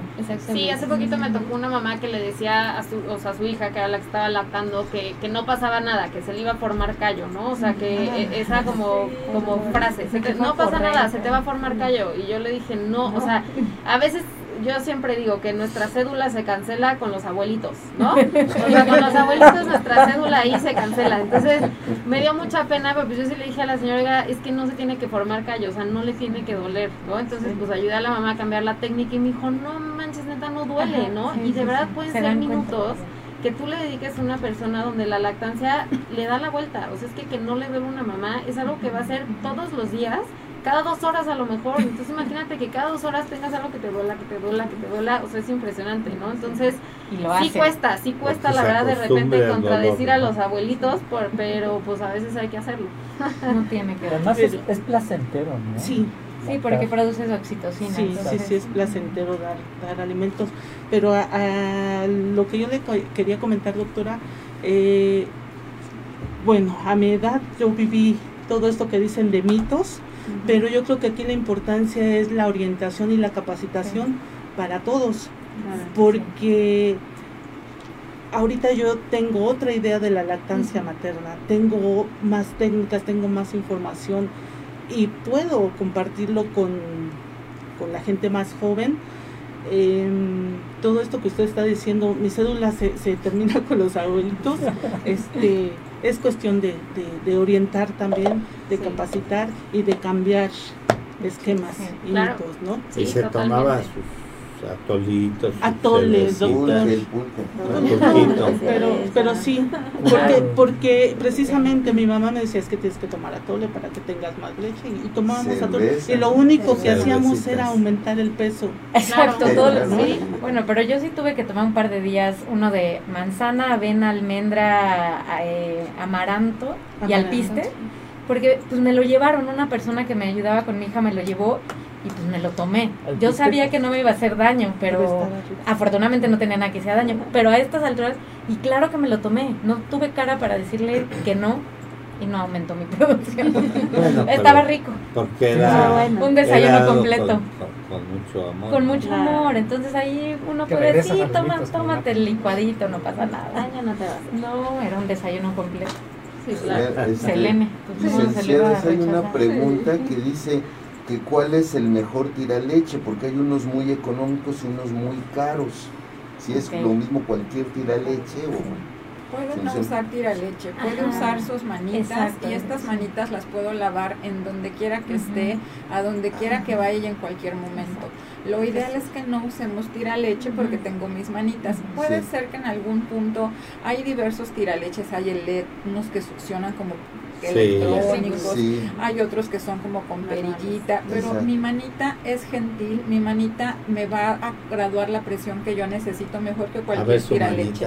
la manita de la mamá va a ir dependiendo también del tamaño de la mamá, pero lo ideal es su manita puede acercarse con cualquier módulo de lactancia de medicina institucional o medicina privada y le vamos a explicar cómo, con su manita va a sacar la leche. al beberón. Y se vacía al, biberón, al frasquito que vamos a utilizar para que ella pueda hacer su banco de leches, los tenga guardados en su refri y ya después cuando regresa, se regresa del trabajo con sus frasquitos para dárselos a su bebé, ah, entonces no necesita tirar leche. Su manita puede ser y si hubiera que usar alguno, cada cuerpo es diferente. Y a veces como que sí le tenemos que explicar cómo usarlo porque a veces las etiquetas no nos ilustran.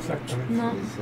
Y te puede lastimar y incluso con la mano hay que explicarles, ¿no? porque justo como que en todo lo que hemos platicado hoy hay mucha como sensación de que del, del pezón se obtiene la leche.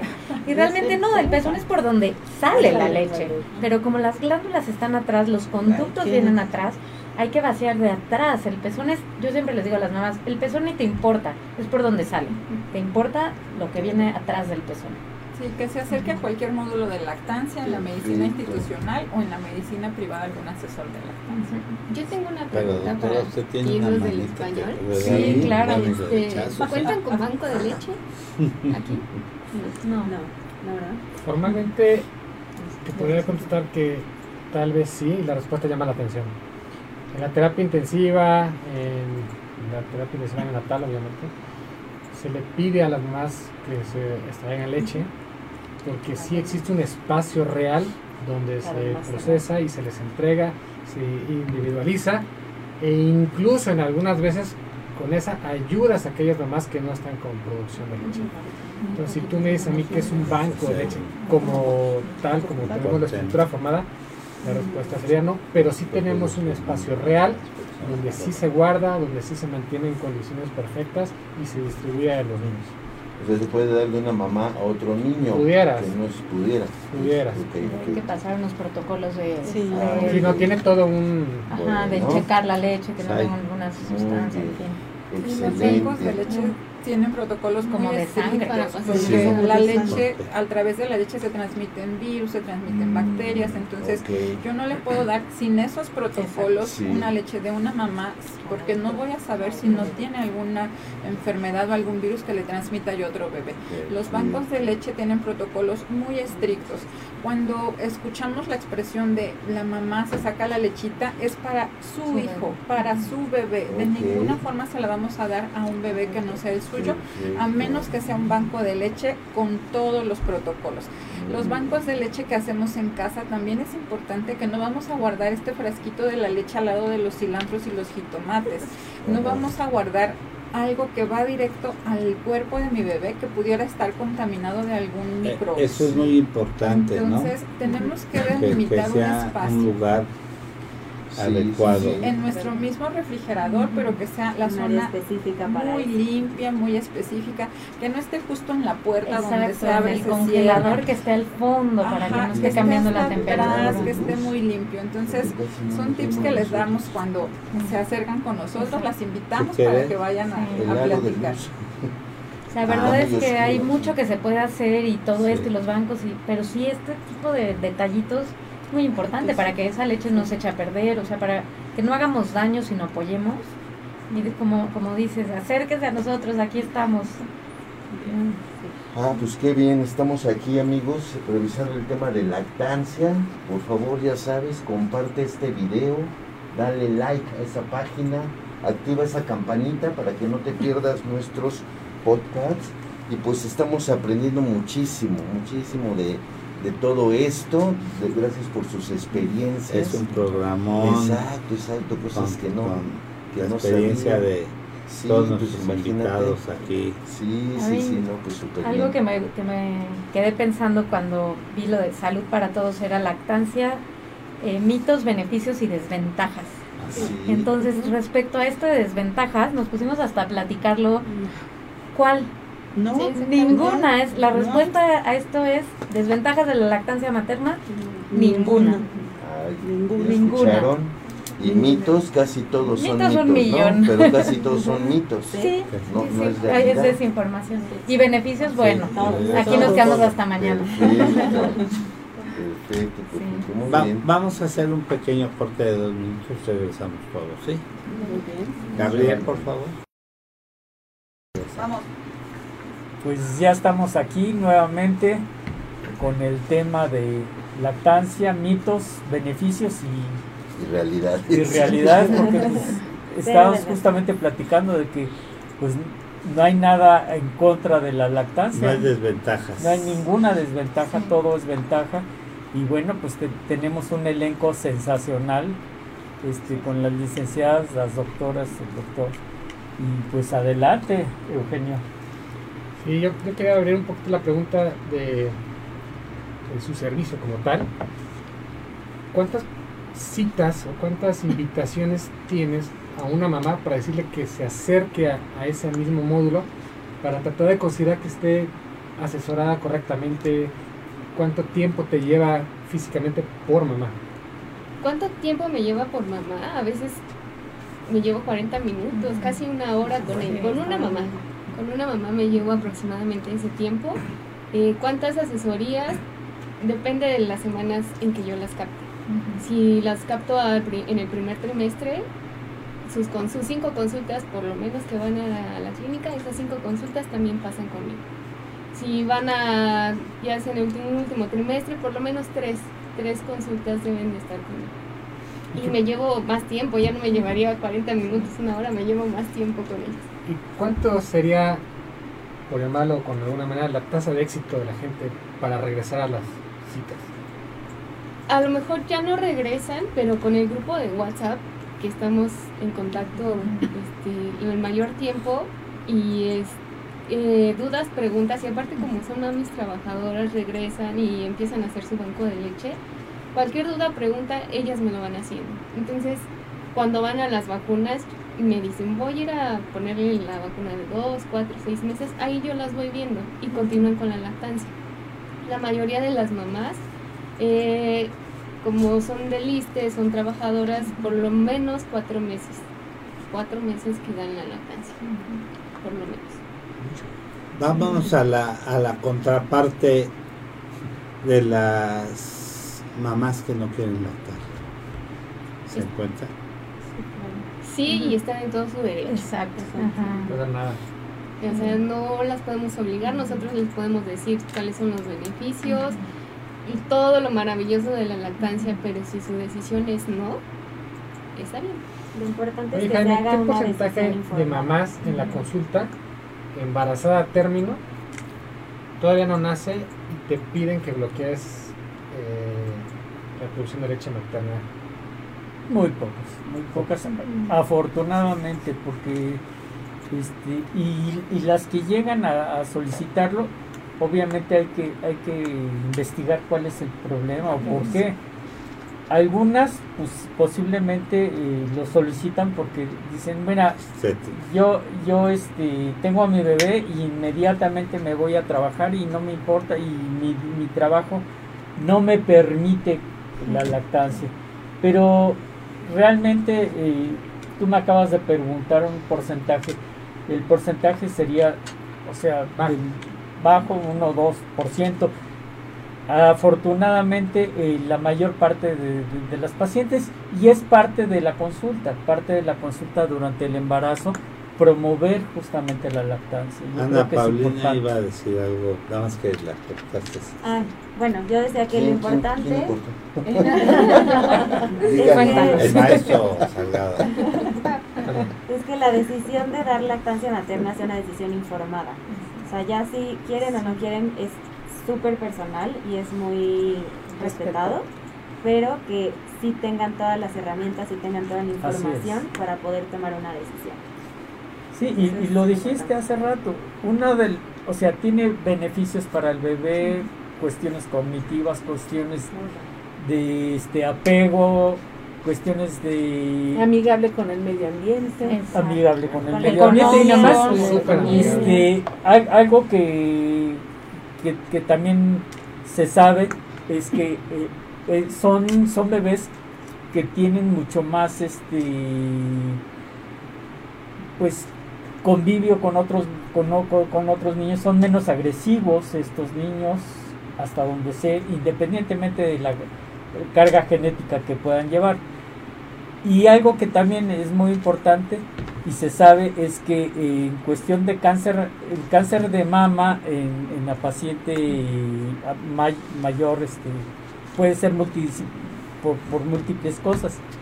Y una de las cosas que protege o que puede llegar a proteger el cáncer de mama es justamente la lactancia. Y eso también lo tiene que, saber, la mamá. Y ahí sí depende del tiempo, porque como es una cuestión hormonal, a más meses lactando o lactancia de más niños, mayor protección. Mayor protección, así es. Sí, pero sí es, sí es un tema que creo que, o sea, yo invito a todos a no también ni juzgar ni criminalizar a las mujeres que no den lactancia. ¿Por qué? Porque yo algo que les digo y que invito a todos a que la próxima vez que visitemos un recién nacido es una pregunta que salta y es de las primeras preguntas que le hacen cuando visitan a una mamá nueva oye, tú le estás dando de comer a tu bebé y yo siempre les digo, si alguien les hace esa pregunta y le están dando fórmula, digan que sí, o sea, tú le estás dando de comer a tu bebé, ¿no?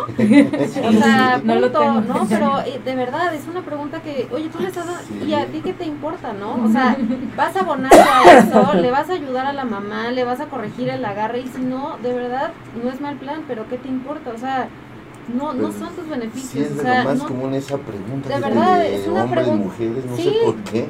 Yo tampoco sé por qué, pero es una pregunta. ¿Le estás dando pecho? Y te lo prometo que para nuestras mamás, uno de los. de verdad es, es como para, para las que están batallando con la lactancia, que están en esta lucha como interna de ya le estoy complementando con fórmula, o, o, tiene una toma de fórmula al día, es como de. Uh, o sea, sí, sí veo su cara de no, no, no estoy, ¿no? O, ya, eh, mitad y mitad, o como que sienten que necesitan dar esta explicación, ¿no? Yo siempre les digo, tú contesta que sí, sí le estás dando de comer, punto, ¿no?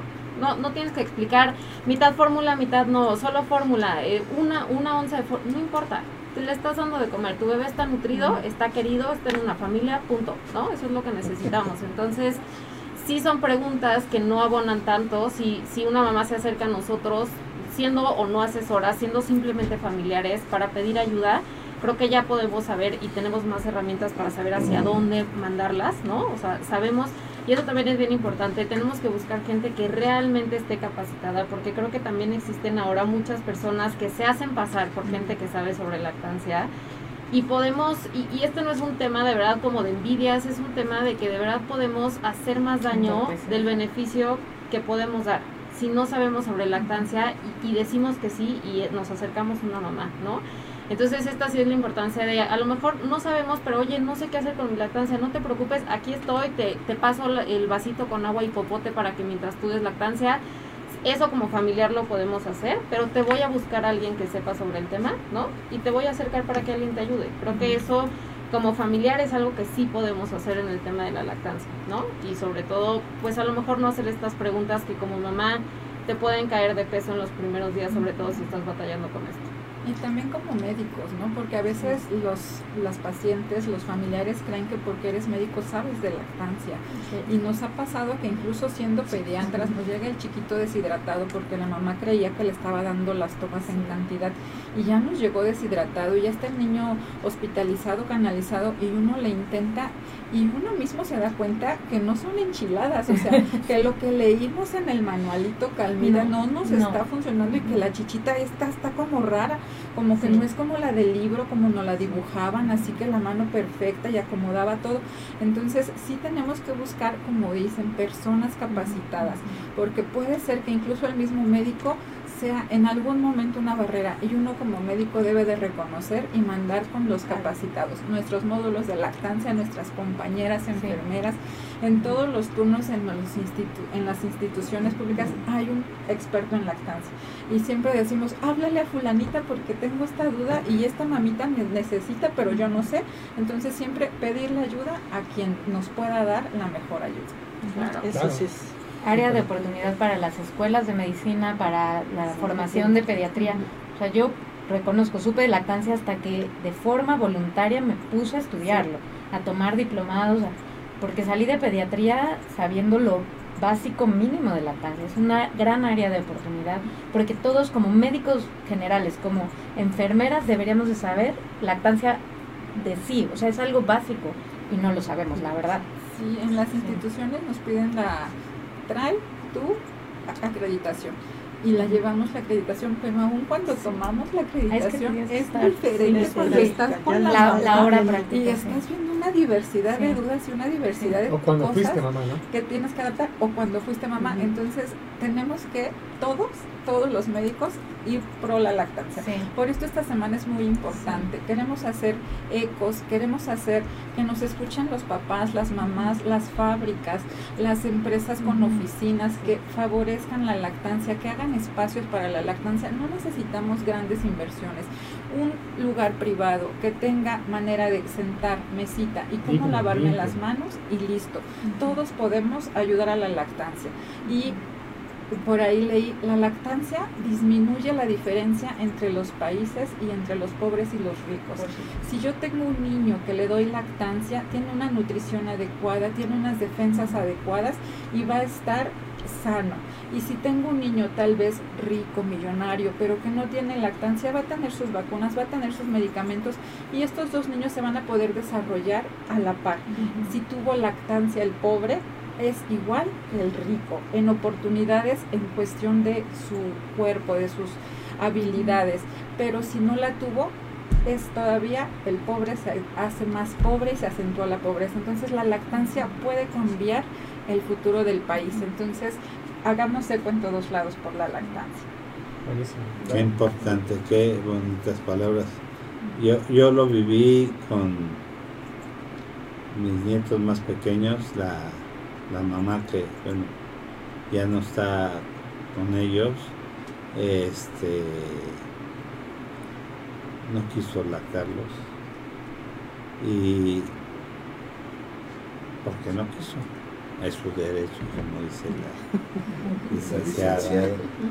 sin embargo eh, haber visto a, a mi nietecito porque ella, ella sí tuvo estas, estas enfermedades extratemáticas. Haber visto a mi niño de siete meses con varicela, cuando ella lo padeció y él pudo haber, yo, yo, es, es como si lo, lo agarran a uno a patadas en Día Santo, ¿no? Este, pues, me sentía muy mal, impotente. Y, verlo es una situación en que yo quería decirle muchas cosas, pero respetando la, la, la situación, sin embargo, hay gente que no necesita golpear a las gentes, si sus actos pueden golpear más allá, en la vida y en la trascendencia, lo, lo, que tú decías, doctora, los actos trascienden en la vida de las criaturas. A través de la simple lactancia. No quiso lactar a sus niños. Porque no quiso. Y volvemos, doctor. Orientación y capacitación convencimiento, dar, dar, dar de las bondades de la lactancia y usted acaba de poner un ejemplo muy grande. Entonces, dar a conocer los beneficios de la lactancia para todos, no solo para el recién nacido, también para las madres. Y yo se los digo a, todas las mujeres que me, me tocan atender, que están gestando, las bendiciones que significa la lactancia. Porque muchas veces, no, yo no quiero,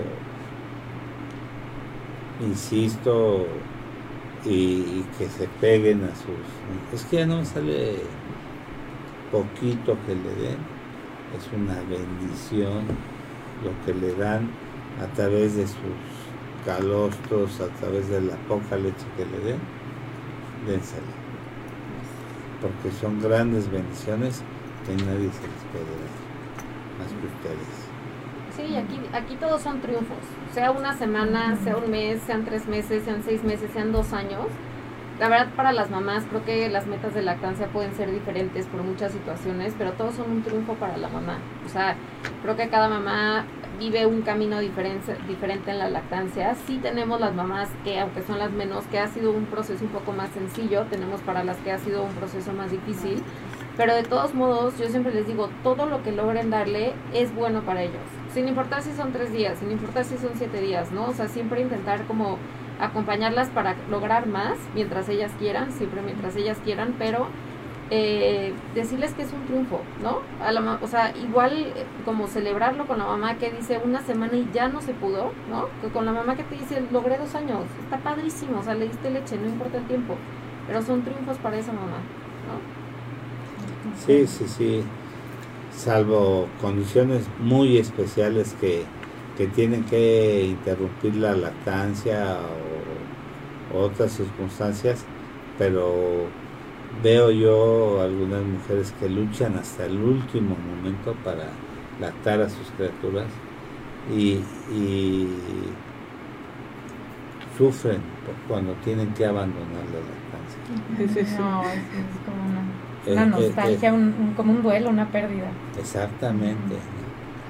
y ver y ver cómo pues la naturaleza es sabia y cómo recompensa a esas madres eh, haciendo niños con mucha fortaleza, con mucha inteligencia, arropados por ese amor, por ese vínculo que crea no nada más la lactancia, el amor de, la madre.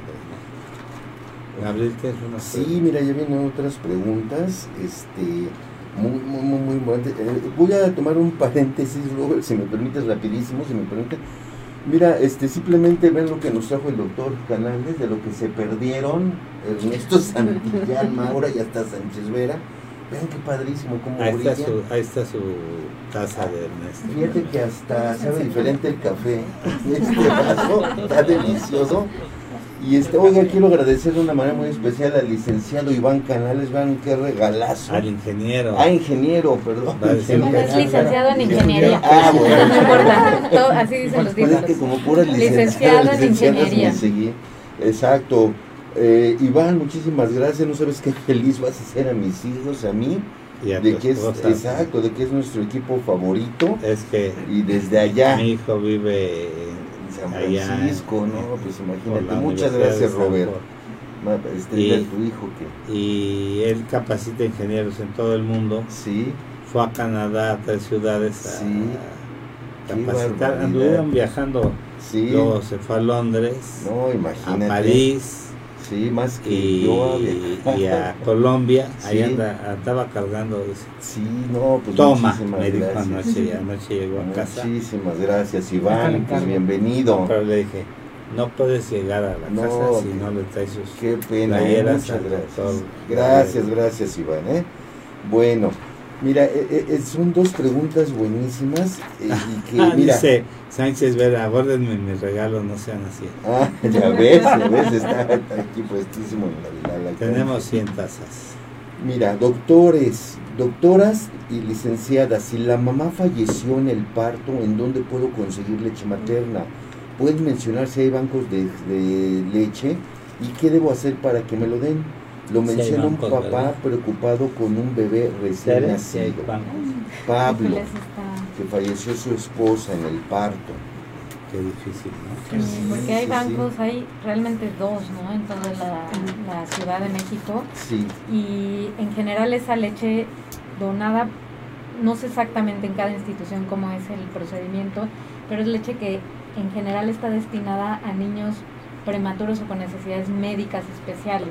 es probable que dada la situación se pueda de alguna manera hacer la donación, pero yo no sé si ustedes tengan más información respecto a... Yo solo conozco un banco de leche en, en Tultitlán, en el Estado de México.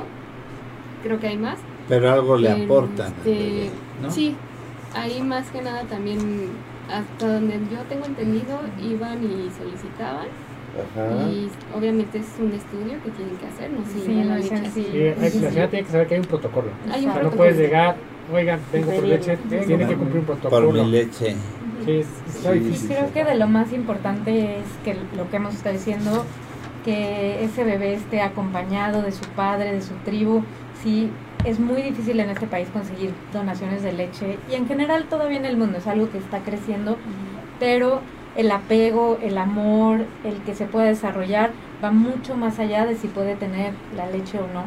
Y si en ah, algo, aunque nosotros no podemos eh, ayudar en que obtenga la leche, si podemos ayudar al papá en el proceso de incluso cómo alimentarlo, eh, que cuente con el apoyo de, nuestra clínica de lactancia en todo lo que podamos apoyar, si quiere que seamos parte de su tribu, sería un honor para nosotros. Si escuchaste Pablo, pues qué bueno, ¿no? Imagínate. y, a, y, a, pesar de, de, ah, de la gran competencia comercial de, leches que hay, nunca habrá una leche por la mejor formulación que tenga que sea como la leche materna. Exacto. Muy bien. Entonces, Esa es ya la siguiente pregunta y creo que estamos a buena altura del programa. Dice, doctores, no tengo suficiente cantidad para amamantar a mi bebé. ¿Qué me recomiendan hacer? Aquí sí le puedo complementar con fórmula.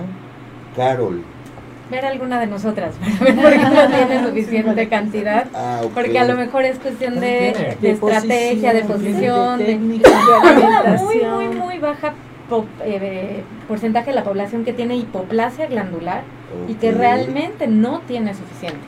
O sea, sí existe y de repente si tú eres una de esas mamás, qué problemón, porque todo el mundo, inclusive nosotros te vamos a decir, sí puedes, sí puedes. Entonces yo recomendaría que se acerque con alguna persona especializada para ver su caso. exacto. Y ver si realmente no hay suficiente y cómo complementar, porque es importante cómo se complementa para no perder la lactancia, para que el bebé no prefiera el flujo de leche de una mamila.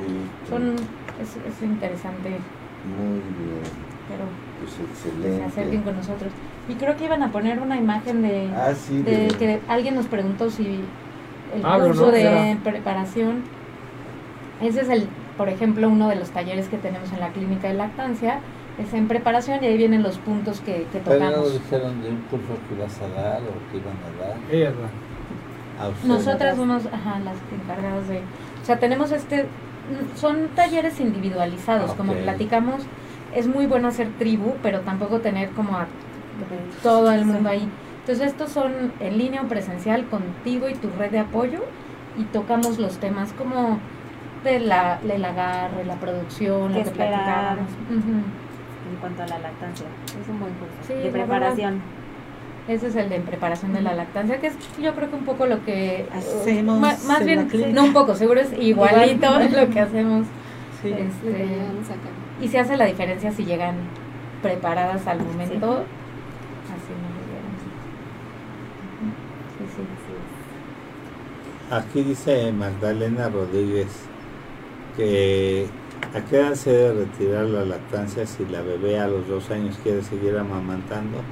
A los dos años es el, Pues es la recomendación de la OMS, pero realmente a qué edad, exacto, puede seguir. Está feliz sí. más bien, pero ahí me llama la atención que comenta la bebé quiere seguir. Hay que ver si la mamá quiere seguir, si la dinámica familiar, si la dinámica laboral, ¿no? Sí. Y quitarlo a esa edad es también un, reto, un destete respetuoso. Mari Oaxaca de la Clínica de Medicina Familiar, dijeron los, los sí, sí. Cuautitlán Izcalli presente. Mari, ya ves, traen porra. Nosotros no traemos No, exacto, no las han felicitado, no las han saludado. ¿ves? Mamá, salúdame. Saludos tú. Sí, sí, sí, pues está súper bien. No le saludó su esposa. No te saludó a tu esposa. Ah, es que sí, nada más lo está viendo. Pero claro que sí. Saludos a mi esposa, qué bueno que nos estás viendo. Pues aquí andamos, ¿eh? Gracias, gracias. Marité Ruiz, saludos, hija. Es mi mamá. Ah, ya ves, ya ves, ya ves. El doctor Clayman ya se quedó al final, usted ya. No Estamos igual, estamos igual. Sí, hombre. Pues saludos, este, Marité, qué bueno que nos está escuchando. Molotov saluda acá al doctor. Ah, pues ya entonces el doctor Clayman sigue dando, ya, doctor, ya, ya. Sí, ya. No, no, nos ha saludado. No, pues no se conectó. Ruti, ¿por qué no te conectas? Ay, no, no, no. Oigan, miren, otra pregunta también de que es de lo más frecuente. ¿Qué me recomiendan hacer si mi esposa tiene depresión postparto y no quiere amamantar a mi hijo? Yo quiero ayudarla, pero no sé cómo, qué puedo hacer. Gracias. La depresión postparto es una enfermedad.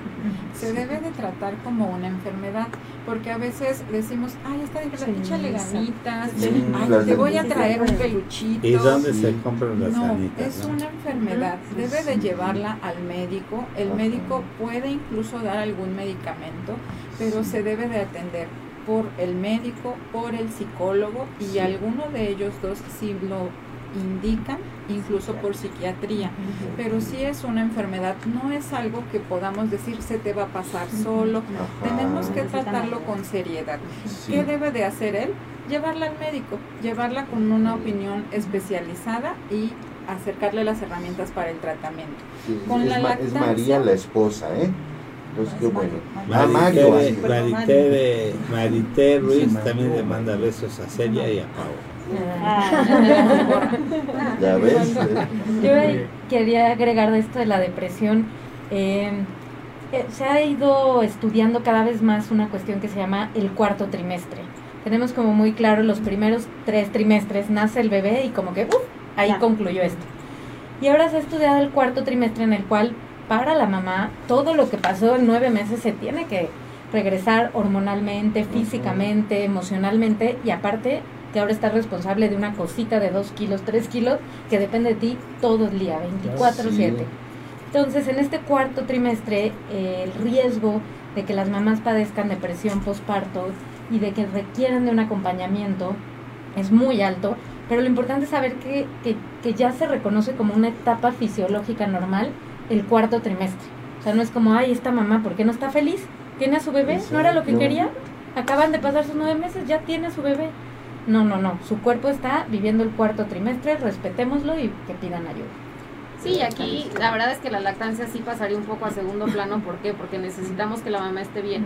Entonces creo que aquí primero tenemos un método para tener nutrido al bebé de otra forma, ¿no? Necesitamos que la mamá se atienda con los médicos y ya estamos, o sea, tanto estamos hablando de los beneficios de la lactancia, pero también de los retos que conlleva. Entonces, si tenemos a la mamá con una depresión, no la vamos a poner con un reto extra también, ¿no? Que le conlleve algo más, ¿no? A lo que ella tiene. Entonces, si ella quiere y eso le ayuda con la depresión, la, acompañamos.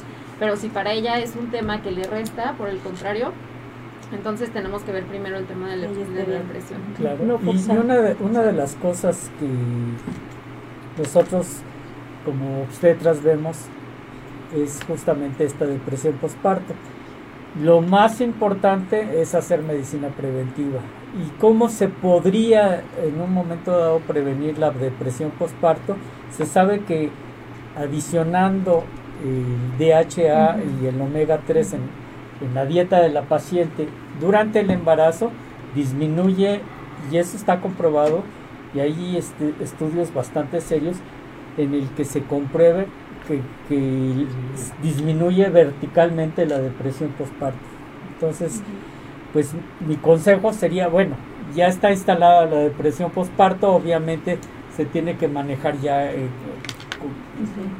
con, un médico especialista. Pero nosotros como obstetras tenemos que evitar que, esta paciente llegue a esta depresión postparto y una de las cosas es justamente con este complemento alimenticio.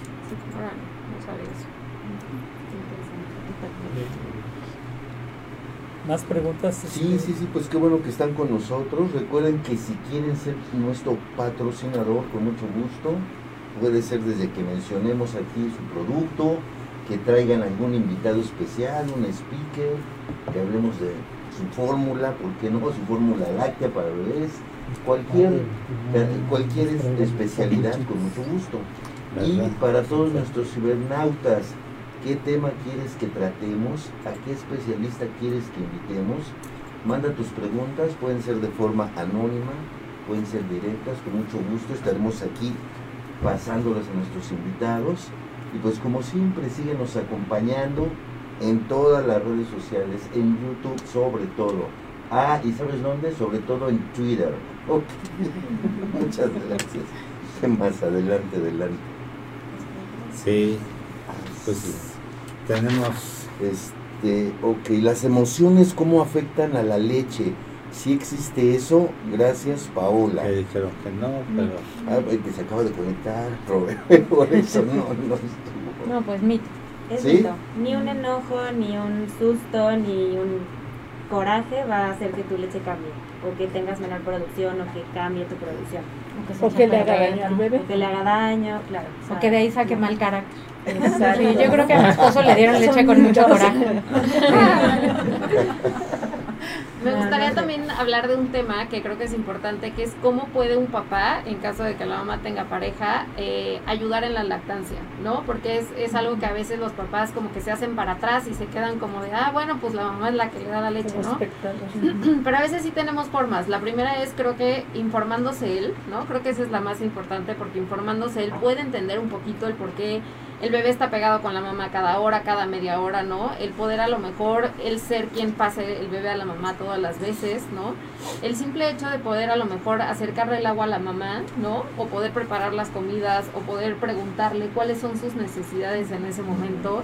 Eh, yo también, por ejemplo, en las asesorías ocupo mucho a los papás porque para el tema del agarre necesitemos que el bebé tenga bien abierta la boquita.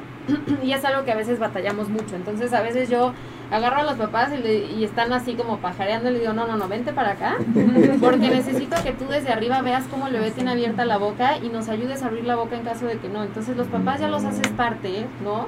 de los primeros días de cómo un bebé se acomoda y entonces ya el papá está de, a ver, ah, no, a ver, le abre la boquita, ya está, ¿no? Entonces ya como que se siente parte. Entonces, invitar a los papás a que también sepan que pueden eh, apoyar, que a lo mejor no son la manera directa de dar la lactancia, pero que también pueden formar parte de todo este proceso junto con la mamá y que la mamá se los va a agradecer, o sea, de verdad que sí necesitan este apoyo y este sentir que él también se interesa, ¿no? Que necesitamos papás informados y que sean sean equipo en esto, no papás, o sea, también parejas, o sea, si son parejas homoparentales, no importa, pero que la pareja también esté informada sobre este tema.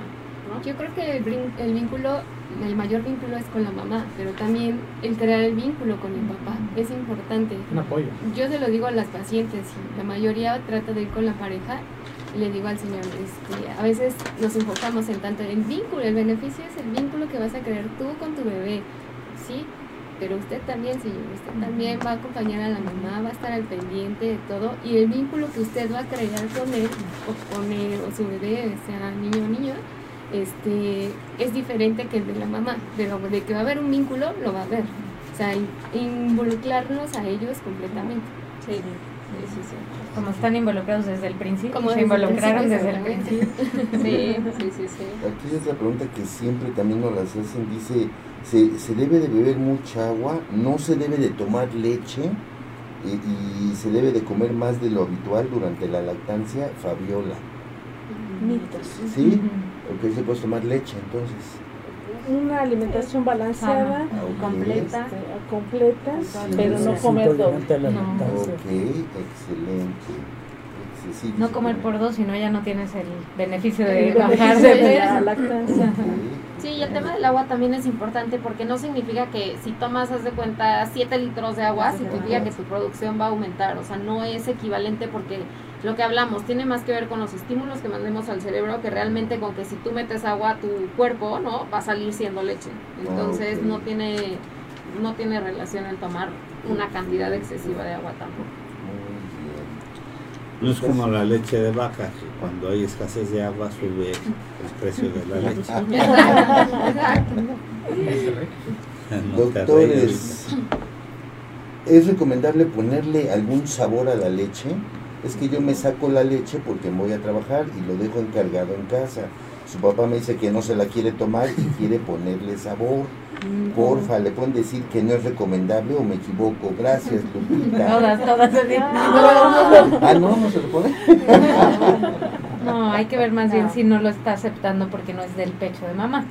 Hay que ver otras estrategias de, exacto. ¿Cómo, se, le está haciendo? Si papá está estresado, si la posición es adecuada. Sí, sí, sí. Y ahí es donde regresamos a lo que dice la doctora. Quizás hasta la temperatura, ¿no? Sí. influye. Ah, ok. Que a lo mejor no la acepta en biberón y habrá que ver técnicas de vasito, sí. cuchara. cuchara. Se está acabando el programa. Yo creo que cada una este, pudiera dar una pequeña conclusión, un mensaje, un saludo o algo. Si empezamos, licenciada. Sí, este, eh. bueno, creo que la lactancia materna en esta Semana Internacional de la Lactancia es un compromiso de todos en nivel privado, nivel institucional. Creo que la lactancia materna debemos fomentarla a todos porque es un compromiso de toda la población. Gracias, licenciada. Bueno, este, yo creo que fomentar la lactancia no nada más en esta semana, que es la Semana Mundial, sino seguirla fomentando todos los días, todos los meses, todo el año y fomentar la lactancia materna 100%. muy bien. Licenciada. Recordar Semana Mundial de la Lactancia Materna, la frase es ayudando, educando y apoyando. Yo creo que eso engloba bastante de lo que ya hablamos aquí y seguir, seguir siempre. Esta semana nos recuerda la importancia de la lactancia, pero tenemos que practicarla siempre, de manera permanente. Perfecto. Gracias. Sí, yo creo que esta semana de lactancia pues la recordamos, pero todos tenemos responsabilidad con la lactancia. Entonces, todos, incluidos los papás, las mamás, los familiares, el núcleo familiar, si alguien nos está escuchando y tiene contacto con alguna futura mamá, alguna mamá, alguna persona que está en lactancia, que le ayude, que le diga, oye, hay herramientas, escuché un programa, puedes ir al módulo de lactancia de las clínicas, puedes ir al hospital a pedir ayuda. Hay que pedir ayuda. Ya habemos muchas personas haciendo eco en pro de la lactancia, habemos personas capacitadas, pero hay que pedirle ayuda. Todos tenemos responsabilidad, los papás, las mamás y el núcleo familiar. Nada, agradecerles siempre, fue muy buena charla. Y yo creo que la única conclusión que yo daría sería que todas las mamás sean muy felices lactando. Para mí, pues nada, pensar que todos seamos parte de la solución, desde los grupos que estamos cerca del grupo médico, pero hasta los familiares también, ¿no? Pensar ser parte de la solución y pensar todos los días en qué podemos hacer para, para hacerlo. Yo quiero decir, en salud para todos, lactancia para todos. Y bueno, como ya todos lo dijimos, creo que la lactancia es el mejor regalo que existe, hay que seguirlo fomentando y hay que ayudar a quienes todavía tienen dudas o no saben cómo hacerlo. Hay apoyo, hay gente que, que las puede apoyar y que los puede guiar en este proceso. Todavía este, nos está pasando la última pregunta. Sai de la producción dice que si estos módulos de lactancia son nada más ahorita por la Semana Internacional de Lactancia, siempre. Son permanentes. Son permanentes. Excelente. Son permanentes. Eh, en el caso de la clínica, el día que acudan, eh, siempre el módulo siempre está abierto, la enfermera siempre está dispuesta a, dar orientación, a, apoyo, eh, es de manera permanente. Excelente, no, pues está súper bien. Pues qué bueno, qué bueno que por aquí. Pues no me queda más que agradecerles a todos que hayan estado con nosotros, a mis compañeros de al doctor Eugenio Salgado y a la gente que está produciéndonos, a Sai, a Alex, a Rita, a toda la gente que nos hace el favor de escucharnos. Que tengan un excelente día y un mejor fin de semana. Gracias. Gracias. Y bueno, pues muchas gracias y los esperamos que vuelvan a estar con Felicidades por este programa. Gracias. gracias. Hola, ¿qué tal? Soy el doctor Ernesto Santillán, conductor del programa Salud para Todos.